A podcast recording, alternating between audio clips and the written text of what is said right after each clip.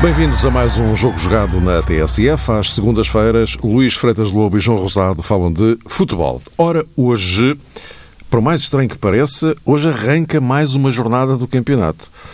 Eh, que engloba hum, como principais destaques os jogos de amanhã e quarta-feira, que envolvem os quatro eh, da frente. Quatro da frente que estiveram na Final Four da Taça da Liga. Ganha pelo Sporting, uma vez mais no desempate por eh, penaltis, mas um triunfo importante para o Sporting, se levarmos em linha de conta aquilo que se passou durante o último verão e que antecedeu esta temporada, eh, quando o cenário era francamente mau, eu diria mesmo desastroso para o Sporting, projetando-se um futuro muito complicado no imediato. Não, é que, não quero dizer que não tenha sido complicado, mas o que é verdade é que o Sporting já conquistou um título nesta temporada e, curiosamente, o primeiro de 2019. Bom, vamos, meus caros, e era isso que eu vos propunha, começar por olhar para esta Final Four da, da Taça da Liga que, eh, João Rosado, começaria por ti, eh, uma Final Four que era encarada por toda a gente como um, um momento propício à grande festa do futebol. Pela primeira vez, o, as quatro melhores equipas eh, do Campeonato Português estavam na Final Four desta competição. Duas uh, grandes meias finais em perspectiva. Enfim, de facto, ao nível do jogo jogado, até corresponderam. Uh, e, bom, no meio disto tudo, de repente, uh, o efeito foi completamente o contrário daquilo que se, que se pretendia e que se projetava à partida e por questões eh, que, enfim, não têm propriamente a ver com o desempenho do, dos jogadores. É? E isso, se calhar, acaba por ser o aspecto mais positivo, Mário. Um, Deixa-me mandar um abraço particular para o Luís, um cumprimento especial. Um abraço. Olá, Luís, um, um cumprimento também especial para todos os ouvintes. Essa particularidade que destacavas, de os jogadores terem feito o seu papel e terem correspondido na íntegra, e penso que não estou a cometer nenhum exagero se disser que, inclusivamente, as meias finais e a final um, foram jogos que superaram as expectativas ao nível da qualidade futebolística e acredito que os treinadores eh, retiraram, digamos que, ilações muito interessantes, considerando aquilo que se passou um, no jogo entre o Benfica e o Porto e depois o que se passou no Braga Sporting. Eh, sem olhar para o resultado, que é uma coisa que obviamente tem um grau de primazia indiscutível, mas para quem faz o comentário exterior, atendendo meramente ao que aconteceu dentro das quatro linhas, acho que é muito importante termos esta memória e, em certa medida, todos nós, sobretudo aqui no jogo jogado, fazermos também este esforço para que a memória positiva se sobreponha, em certa medida, à memória dos acontecimentos eh, mais negativos, e foram vários, efetivamente, Mário, que acabaram por marcar esta edição da Taça da Liga. Mas, eh, começando pelo melhor, pelo mais eh, interessante, eu até me atrevo a destacar, além dos jogadores, um, um homem que, desde que chegou a Portugal, manifestou realmente uma conduta e uma postura que já tinha despertado aqui nos nossos programas alguns elogios e penso que merecidos elogios. E atendendo a tudo aquilo que aconteceu em Braga, na Final Four, eu penso que podemos considerar, eu pelo menos considero, uh, Marcel Kaiser o grande vencedor da Taça de Liga, até porque infelizmente foi afetado por episódios da vida pessoal que o impediram de ter eh, uma concentração a 100% naquilo que aconteceu em Braga, mas independentemente desses eh, problemas eh, de cariz eh, pessoal, Marcel Kaiser foi de princípio a fim, um, um, ao fim, um homem um, igual a si próprio, um treinador calmo, um treinador ponderado, alguém que se preocupou sempre em destacar precisamente o lado mais belo do futebol. E os jogadores do Sporting, não foi a primeira vez que aconteceu, evidentemente, aliás, à medida que decorrem os jogos e que o grau uh, de trabalho cresce entre todos, um, é sempre mais fácil para o balneário, para a equipa respeitar, digamos que os princípios e outras coisas que são direcionadas pelo treinador. Nessa medida, é evidente que Marcelo Kaiser beneficiou do fator tempo, mas não tem sido a primeira vez. Julgo que o plantel do Sporting também soube situar-se muito bem no que respeita a este enquadramento, se quisermos, individual de Marcelo Kaiser e conseguiu a equipa do Sporting eh, demarcar-se de algumas situações hum, enfim, mais uh, polémicas e que poderiam gerar, inclusivamente, uh, comportamentos que depois não tinham um reflexo na componente desportiva. E esta tranquilidade, esta maneira, talvez até mais fria, como treinador e equipa conseguiram lidar com determinados acontecimentos, na minha opinião, foi uma situação-chave que ajuda a explicar o sucesso do Sporting o Mário relembrava há pouco, outra vez no desempate por uh, uh, penaltis, na transformação segunda, de grandes penalidades. A, a segunda taça da Liga consecutiva que o Sporting ganha com quatro desempates por penaltis, não é? Exato. Foram dois no ano passado e mais dois este ano. Isso, nas meias finais, contabilizando as meias finais. E, e também aí, se calhar sobretudo aí, digo eu, que nunca fui chamado a converter nenhum penalti em situação tão delicada, uh, impera a frieza e também a capacidade para um, um jogador poder eh, preservar, digamos que, o seu mundo e isolar-se um pouco mais quando toda a gente carrega na pressão. E, e, esse aspecto que tem a ver com o componente mental da equipa do Sporting mantenho. Acho que foi fundamental e devo dizer que, em certa medida, me surpreendeu. Eu próprio uh, fiz projeções sobre a Final Four, como todos nós, uh, da Taça da Liga. Não me lembro, francamente, de ter visto ou ter escutado prognósticos no sentido de se validar o Sporting Clube Portugal como principal candidato à vitória. E a verdade é que ganhou, conseguiu eh, este primeiro troféu, ser campeão eh, de inverno e destacaria, eh, mais uma vez, este, esta componente mental que para mim resulta de um grande transfer que foi operado por Marcel Kaiser.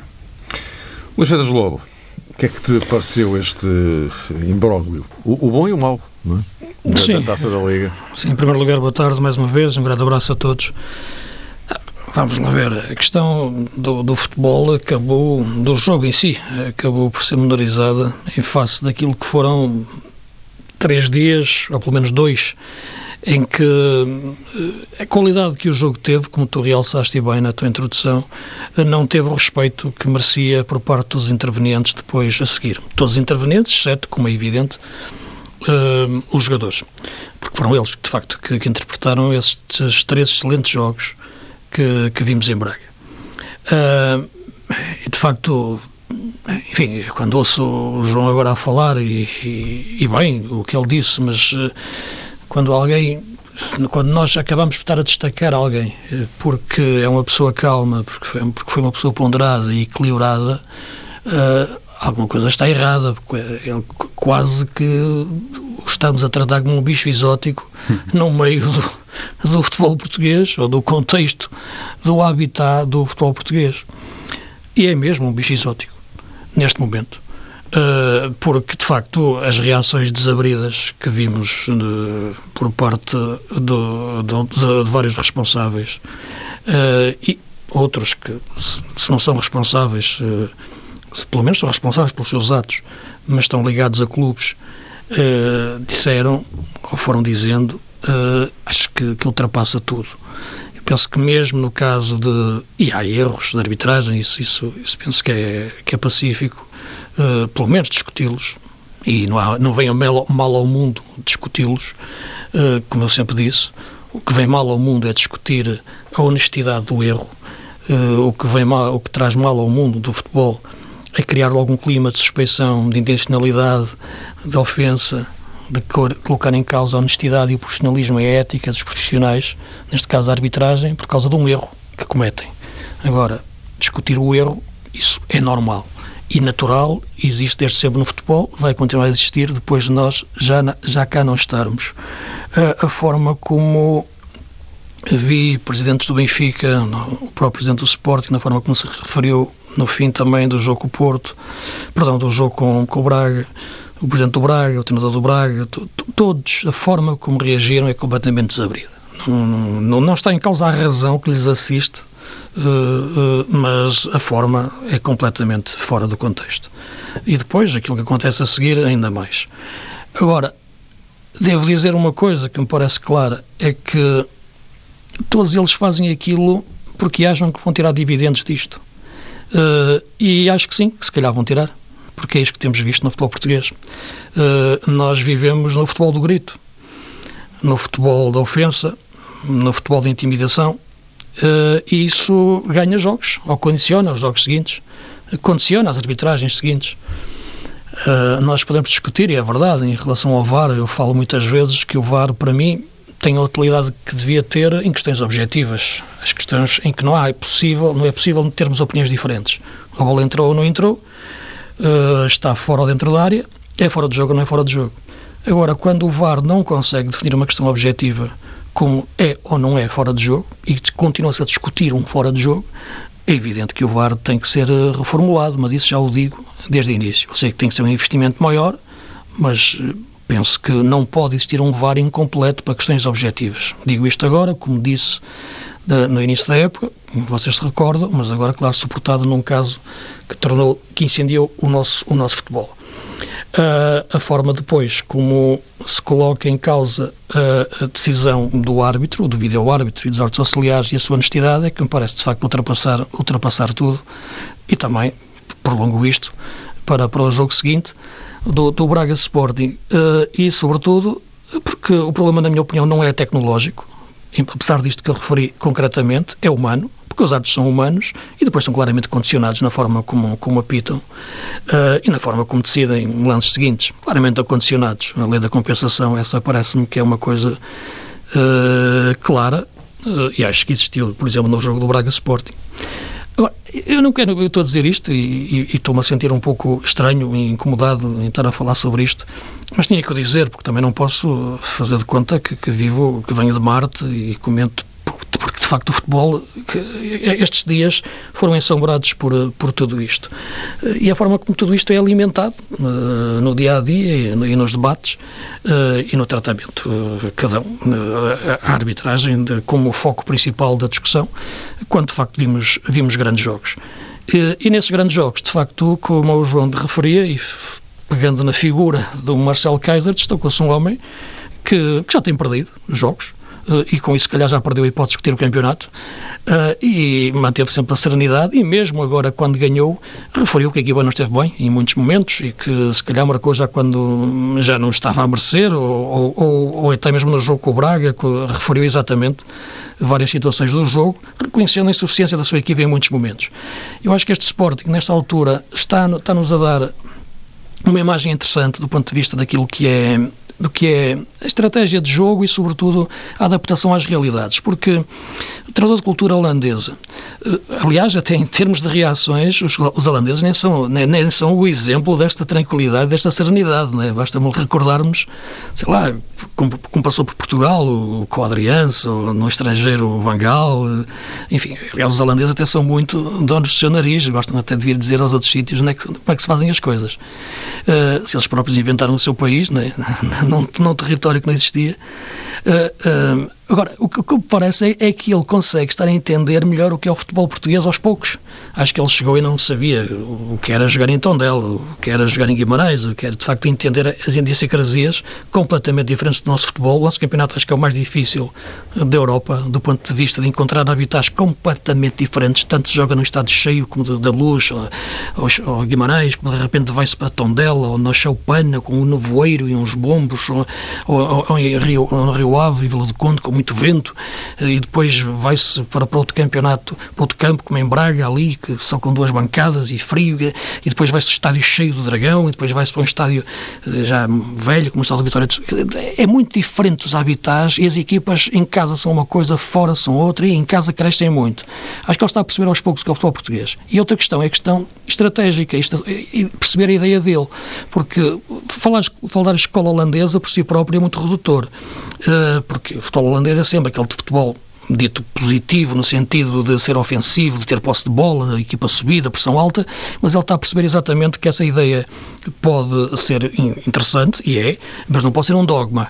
E a forma como entendeu isso nos jogos com o Porto, uh, campeonato e agora Taça da Liga, e até o jogo com o Braga, uh, demonstra essa inteligência de que a equipa tem que perceber como tem que jogar para ser competitiva. Aliás, por isso eu digo que o futebol, para mim, quando se fala às vezes Sporting bloco baixo. O bloco é, é, é, oscilante, a equipa está baixa quando não pode estar, estar subida.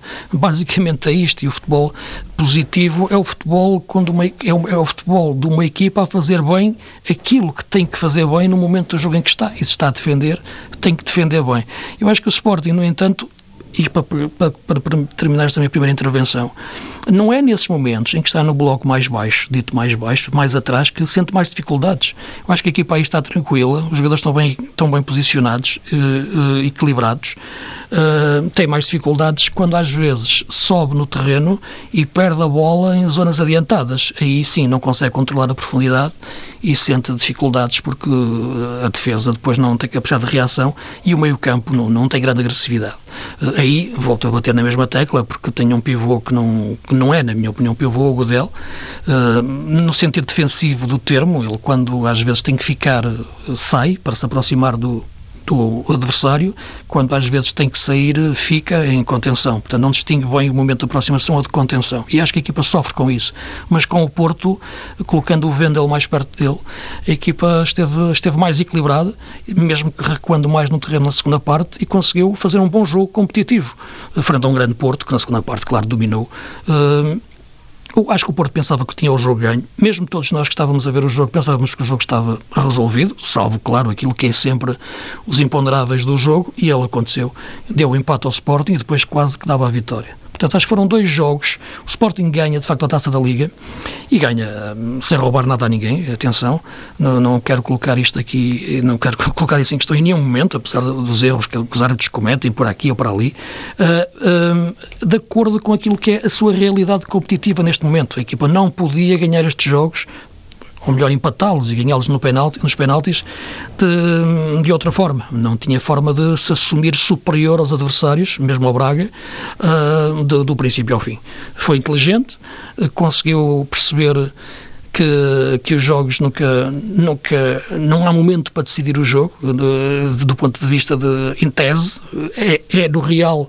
Que, que, se concretiza, apesar de, sinceramente, durante os dois jogos, o jogo com o Braga e o jogo com o Porto, em nenhum momento eu tive a sensação que o Sporting os ia ganhar, sinceramente. Uh, aquela ideia que tu percebes que esta equipa está por cima, o golo vai aparecer. Uh, não, sentes que o Braga está melhor, sentes que o Porto está melhor. Mas eu acho que uh, o, o, Sporting em si, os seus responsáveis, o seu treinador, os seus jogadores, sentiam que aquilo que estava a acontecer não era nada que eles não, estivessem, não tivessem já previsto, não era nada para que não estivessem preparados e não era nada que não estivessem a responder com eficácia. Portanto, isso é que era o mais importante, por mais sensação que eu pudesse ter do contrário. E depois conseguiram uh, empatar os dois jogos, controlando-os da, da, maneira que, da, da maneira que puderam uh, e quando ele estava descontrolado, aguentando, e depois nos penaltis, uh, que eu acho que não é uma lotaria, é uma competência de, de quem marca e de quem defende, em competência técnica, tática e, e, mental, foram superiores, sem dúvida nenhuma, e, e acho que notou-se, e, e notou-se muito. Uh, na, na, na, questão do Porto, na questão do Porto, um é. bocado a metralhadora na cabeça dos jogadores, porque eles já não imaginavam ver-se naquela situação depois do que dominaram é, na, na, segunda parte. Não sei se concordam comigo, mas sentiu-se na, na, segunda parte que uh, o Porto estava com uma enormíssima vontade de resolver sim, aquilo sim, nos sim, 90 para não arriscar no, nos penaltis. Sim, pensava que estava resolvido. Sim, sim, sim, claro, é evidente. Mas, depois, eh, claro. mas mesmo quando ainda estava 0-0, não é? Sim, sim, sim. Ah, sim, sim. Claramente o Porto está a resolver aquilo nos 90 porque por alguma razão eh, mental, não é? Eh, olhava para eh, o desempate por penaltis como um, um risco elevado. Ainda é? mais da maneira que foi, não é? Ainda, porque, exatamente, exatamente. É uma coisa é a equipa que consegue levar o jogo até aos penaltis, outra é a equipa que não consegue evitar que o jogo vá até aos penaltis. Exato, exato. Mentalmente, Mentalmente é, a equipa pesa. que consegue o objetivo vai, vai muito mais forte. João, para eh, concluirmos este, até para olharmos para a frente, em função disto, não é? Porque o para a frente também tem, também pode dar muito que contar, não é? E, e, se calhar mesmo no, desempate por uh, penaltis, uh, os jogadores do Porto, isto é, a equipa em si, todos os jogadores, não apenas aqueles que foram, transformados, foram chamados a transformar o, o penalti, sentiram que do lado do Sporting havia como que uma vantagem a priori que resultava do facto de Renan se ter comportado muitíssimo bem no anterior desempate. E o Porto não tinha, por opção, eu vou dizer assim, natural, não tinha sequer Iker Casilhas, nem tão pouco Fabiano, que muito provavelmente, uh, se me permitem a especulação, uh, são mais eficazes do que propriamente Vaná na defesa das grandes penalidades. Não sei se será bem assim ou não, mas fiquei com essa ideia que o próprio Vaná se sentia ali meio uh, envergonhado, meio tímido, desconfortável. perante desconfortável perante a, a sombra de Renan mas o, o Sporting, até a esse nível, eh, esteve de facto num plano de destaque, porque inclusivamente Sérgio Conceição tinha lançado algumas considerações sobre a forma de jogar e a necessidade de encontrar um bom par para dançar convenientemente na final da Taça da Liga. E relembrou inclusivamente batalhas anteriores com Jorge Jesus, eh, enquanto treinador do Sporting. E achei, Mário Luís, tudo isso uh, pouco inocente por parte de Sérgio Conceição. Creio que ele tencionava dar ali uma alfinetada em Marcel Kaiser, olhando inclusivamente para aquilo que aconteceu em Alvalade no jogo do campeonato e sobretudo para aquilo que o próprio Sérgio Conceição tinha dito quando se referiu ao tom surpreendente como o Sporting, do ponto de vista estratégico, tinha feito a abordagem perante o mesmo Porto. Passando por cima de tudo isso, claro que o Sporting ficou uh, mais perto do triunfo uh, na taça da Liga. O, o, Luís focava aqui um aspecto que tem a ver com o tal comportamento uh, defensivo, quando muitas vezes olhamos para a maneira como uma equipa se organiza em perda de bola, se calhar erradamente hum, conseguimos fazer uma análise muito compartimentada, demasiado compartimentada a propósito do envolvimento de certos uh, protagonistas. E esta questão relacionada com Godel uh, tem uma premência crescida porque amanhã, diante de, de uh, quarta-feira, diante do Vitória, o, Godel não pode jogar. Marcel Kaiser tem essa baixa anunciada por castigo disciplinar e para o Sporting vai ser eh, muito importante eh, perceber até que ponto o jogador chamado para cumprir eh, a função terá ou não a dinâmica já suficiente para poder Dumbiá. ultrapassar... Petrovic, Dumbiá... Uh, Petrovic. Petrovic foi operado ao nariz, não é? Foi operado, não é? Hum. Mas Pronto, não poderá partida, jogar. Não sei, se terá, não sei se pode jogar com proteção, não, não sei. À partida casos. sim, não é, Luís? Mas, é, mas penso que seria a opção natural, não é? Sim, inclusivamente olhando para aquilo que foi a decisão de Marcelo Kaiser em Braga, quando eh, aconteceu, digamos que, a lesão de André Pinto, chamou Petrovic, mas em circunstâncias normais, eh, Petrovic... Sim, não tinha alternativa para Aí não tinha ninguém, não, é? tinha ninguém não no tinha ninguém, portanto, aí... Não tinha, mas Petrovic é por norma chamado para cumprir ou como médio defensivo claro, ou como claro. defesa sim, sim, sim, central. E também não ficaria hum, surpreendido se Petrovic fosse realmente chamado para o lugar de uh, Godel. Outra opção, falaste em Dumbiá, Mário, mas como ainda não se estreou pelo Sporting, e o jogo obviamente é difícil para uh, Kaiser e para os seus jogadores, ainda por cima o Vitória agora uh, debaixo dos efeitos de uma mudança técnica, mas uh, dizia se houver alguma desconfiança face àquilo que pode ser o comportamento de Dumbiá por não conhecer ainda bem os seus colegas, quiçá o próprio Wendel possa ser chamado a jogar uhum. como médio mais defensivo. Sim, e ele já fez isso no Brasil, embora não jogava sozinho à frente da defesa, jogava com dois, que é diferente no Brasil. Não é? Uhum. Meus caros, justamente podemos ir eh, olhando agora para a frente. Há, há aqui dois, eh, dois clássicos, eh, dois derbys Uh, um no domingo, um Sporting Benfica para o campeonato. Depois, logo na quarta-feira a seguir, um Benfica Sporting na luz para a taça de, de, Portugal. É claro que nesta altura estamos a projetar isto também um pouco prematuro, por isto é que ainda há uma jornada agora, não é? Uh, portanto, uh, amanhã e depois os, os, da frente ainda vão jogar e nós não sabemos Sim, como é que está a ficar. É, é isso mesmo. Não é? E, portanto, é, é a margem pontual de claro, esse derby, não é? Exatamente. E, portanto, nós não sabemos exatamente como é que as coisas vão ficar, podem ficar como estão ou, ou, ou alterar-se, num sentido ou, ou, ou noutro. Mas, já agora, e essa é que era a minha proposta, eh, que aproveitássemos estes minutos que, que, nos faltam para cruzarmos com o fecho de mercado, porque até quinta-feira tem que estar tudo resolvido. E o que é que, o que, é que te parece, Luís, eh, em relação aos acertos que aí vêm, às urgências, digamos assim, eh, porque, entanto, os nomes começam a a juntar-se, enfim, àqueles que já, que, que, que já No caso do Sporting, Ilori, Borja, Mateus Nunes, uh, serão as últimas aquisições, em tese, não é? Sim. Uh, depois há a questão do Benfica com o, o presidente Luís Filipe Vieira a dizer que contratações não há, mas enfim, mas se calhar saídas sim, não é? Pode não haver entradas, mas pode haver saídas. Uh, aliás, como no caso do Sporting, há a questão à Cunha, que está em aberto, não é? Uhum. E o Porto, uh, com as recentes chegadas, é previsível ou não haver mais algum ajuste até quinta-feira? Repara, enfim, uma coisa é aquilo que eu posso imaginar que as equipas precisem, outra uhum. coisa é o que elas também pensem que precisam, não é? Uh, no caso do Porto, penso que a contratação do Fernando foi, foi muito importante, depois da lesão da Abubacar, porque poucas pessoas há pouco se recordam que, dele, que o Abubacar se lesionou no início da época, era um jogador importantíssimo para, para o Porto, e o Fernando é, é dos tais jogadores que entra e joga logo. Tu olhas para ele uh, e de facto encaixa na perfeição no, no modelo de jogo do Sérgio Conceição, uh, para jogar ali com, com 4-4-2, a 4-3-3, ele tanto joga aberto no flanco como joga por dentro, e aliás marcou ao Porto, marcou, marcou, perdão, marcou ao Porto, marcou ao Benfica, marcou ao, ao, uh, ao Sporting, e tem a partido sempre bem no, nos jogos.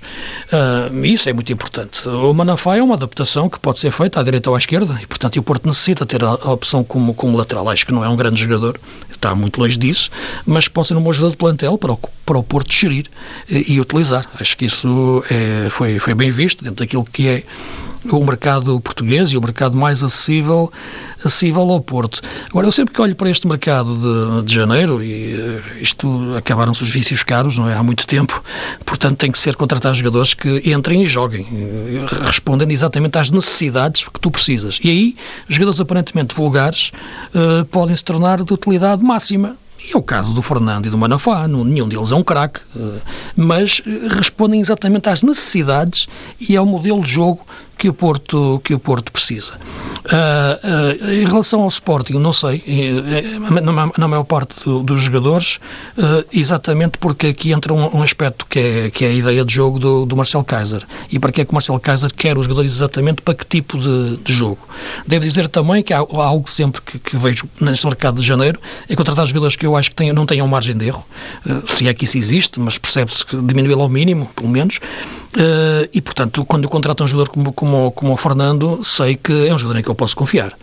Uh, se eu contrato um jogador como o Luís Filipe, sei que é um jogador em que eu não posso confiar. Sei que é um jogador que não sei o que é que vai sair dali.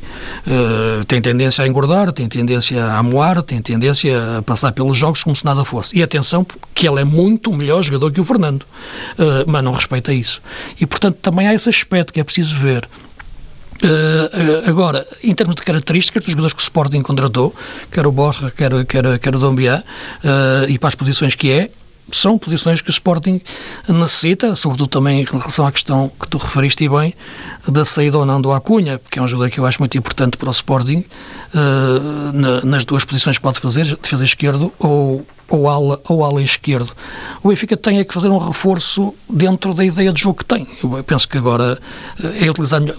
Eu acho que o plantel é o mesmo, mas a utilização do plantel vai ser muito diferente. Uh, por Laje já deu, esse, já deu esses indícios, claramente. A ideia de meter Gabriel, não jogar Jetson, a ideia de já lançar outra vez o Castilho. Uh, portanto, vê-se que ele tem ideias diferentes para a utilização do plantel e os jogadores do plantel e, portanto, os reforços possam, devem ser, no caso do Benfica, parece-me, exatamente ideias diferentes que o Bruno Lage tem para os mesmos jogadores em relação ao Rui Vitória. E no caso uh, do Porto e também do Benfica, um, fala-se nos possíveis regressos, respectivamente, quer de Ricardo Quaresma, quer de Mitroglou, o que, a concretizar-se, eu tenho algumas dúvidas, particularmente, mas caso se concretizem... Sim, é Pois, Luís, mas deve ter a ver com aquilo que há pouco destacavas, ou seja, os grandes clubes portugueses já há muito tempo que estão mais apertados do ponto de vista financeiro no mercado de janeiro e tentam sempre soluções um, um bocadinho é, no limbo, digamos assim, nem propriamente jogadores inteiramente desconhecidos, nem aqueles jogadores que nós sabemos, entram de primeira nas respectivas é equipas. É porque os jogadores de, de, de um determinado patamar, desse patamar, são raríssimos os casos eh, de, em janeiro, ser possível isso, como foi com o PEP, por exemplo. É um caso raríssimo num contexto destes. Nem é? mais, Mário. Eu mantenho, acho que hum, Francisco Geraldes pode ser, apesar de tudo, o grande reforço do Sporting na segunda uh, metade da temporada, mas até prova em contrário, hum, parece que o Sporting. Valor para isso tem. É? Tem, tem, Luís. Eh, tem, muito, muito, potencial e, e parece-me que o Sporting também com outro regresso que hum, estará já inteiramente confirmado, de Tiago Ilori, eh, visa preencher uma lacuna que, na minha perspectiva, também existe no plantel sim, sim. benfiquista. E às vezes falamos sobre isso aqui nos nossos programas, sobre a necessidade do Benfica proteger mais o eixo defensivo e até a posição 6. Mas não deixa de ser estranho isto, porque também estava há pouco a ler notícias sobre a ida, a possível ida de Demiral para o Sassuolo, quase que em regime de transição para Juventus, agora mais um regresso, uh, neste caso ao Sporting, de Tiago Ilori, e falamos de jogadores que já cá estiveram, não é? No caso de Tiago Ilori, que inclusivamente acabaram por ser um, figuras de destaque da formação leonina, e o Sporting agora vai pagar uh, por um regresso não acontece só com o Sporting, já tivemos outros exemplos, mas isto realmente é um bocadinho estranho. Eu há pouco, quando falava da necessidade do Benfica uh, combatar também o meio-campo é defensivo, ter mais soluções para o meio-campo defensivo. O Alfonso Semedo não parece ser um jogador muito uh, importante para Bruno Lage. Uh, já agora acrescentaria um dado que tem a ver com um aspecto que há pouco também estávamos a mencionar e é relativo um, a Godel. O Benfica tem três jogadores em risco para a partida diante do Sporting olhando para André Almeida, Feiza e Jardel. Servi também está na mesma condição, mas são jogadores que, em caso de sanção, amanhã, frente ao Boa Vista, ficam uh, ausentes, ficam de fora do derby com o Sporting. E é um aspecto muito importante. É, é, importante, mas, mas tem, lá está, mas tem que ganhar primeiro a Boa Vista, não é? Ah, pois. É isso, Também está com o novo treinador, não é, Está com o novo treinador. Falávamos sobre o Vitória é, de Setúbal. Dentro, dentro da... Aliás, saiu de Setúbal. Exato, está relacionado. Saiu de Setúbal e no dia seguinte estava, estava, estava no Bessa, que também é uma coisa que de facto fica muito bem. Não, é? não, não acho possível, acho isto uma coisa... É, são as, as, os lados, enfim, dos atalhos do, do futebol português, deseja toda a sorte do mundo ao Lito, mesmo que, que na próxima semana já esteja a treinar outro clube, o que também, também não me admirava. Uh, agora, o que me parece é que vamos ter uma jornada a meio da semana um pouco atípica. Acho que isto não faz bem ao futebol, sinceramente, este calendário, já falamos, mas são os clubes que o aprovam e, portanto, olhos abertos no início da época. Acho que estes jogos na segunda, numa segunda-feira à tarde não, não, não faz bem a ninguém. Uh, Dizem que o futebol é uma empresa. Eu acho que cada vez mais em Portugal é um comércio. Uh, na forma como se tenta vender as coisas, uh, tenta enganar as pessoas. Uh, sinceramente, acho que a taça da Liga pode ter sido um êxito aparente, mas não gostei de ver uma bancada, por exemplo, do estádio de Braga fechada numa das meias finais o caso do, do Braga Sporting.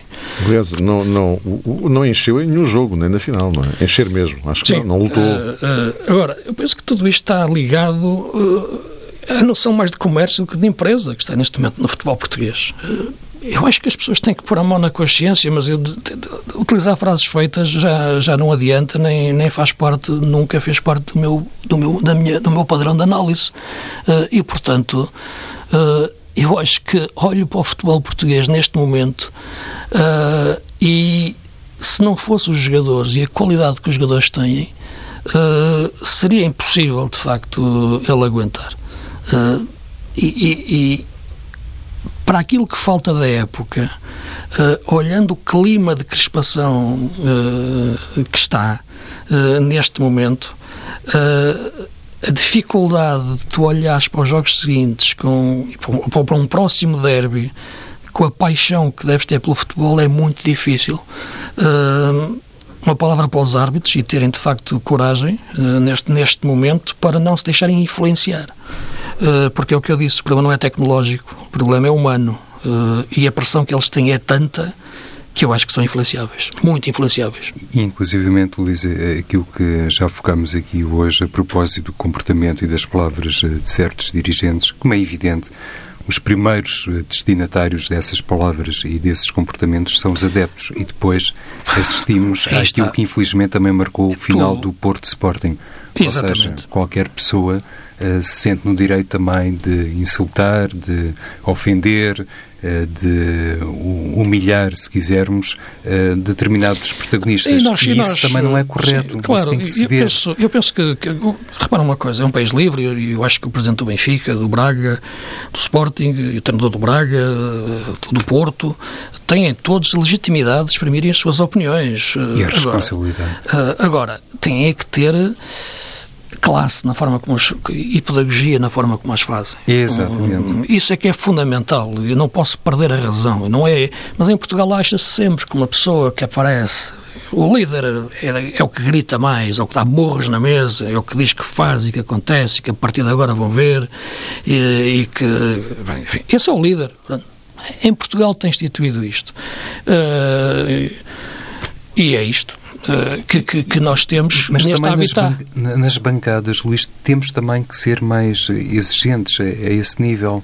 Porque... Mas as bancadas, eles, eles são filhos de, de, Exato. De, desta gente. Eu é? comecei por aí, porque depois também não podemos chegar ao ponto de pensar que lá porque pagámos bilhete, porque estamos ali, ah, claro. também podemos também dizer tudo aquilo que quisermos. Sim, isso... isso não é admissível.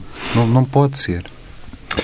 Meus caros, uh, fica encontro Mas vamos ao futebol, que é o que mais importa. Exatamente, vamos ao futebol, que é o que mais importante. Voltaremos eh, para a próxima semana e aí, como eu referi no início, com essa curiosidade de estarmos entre dois derbys.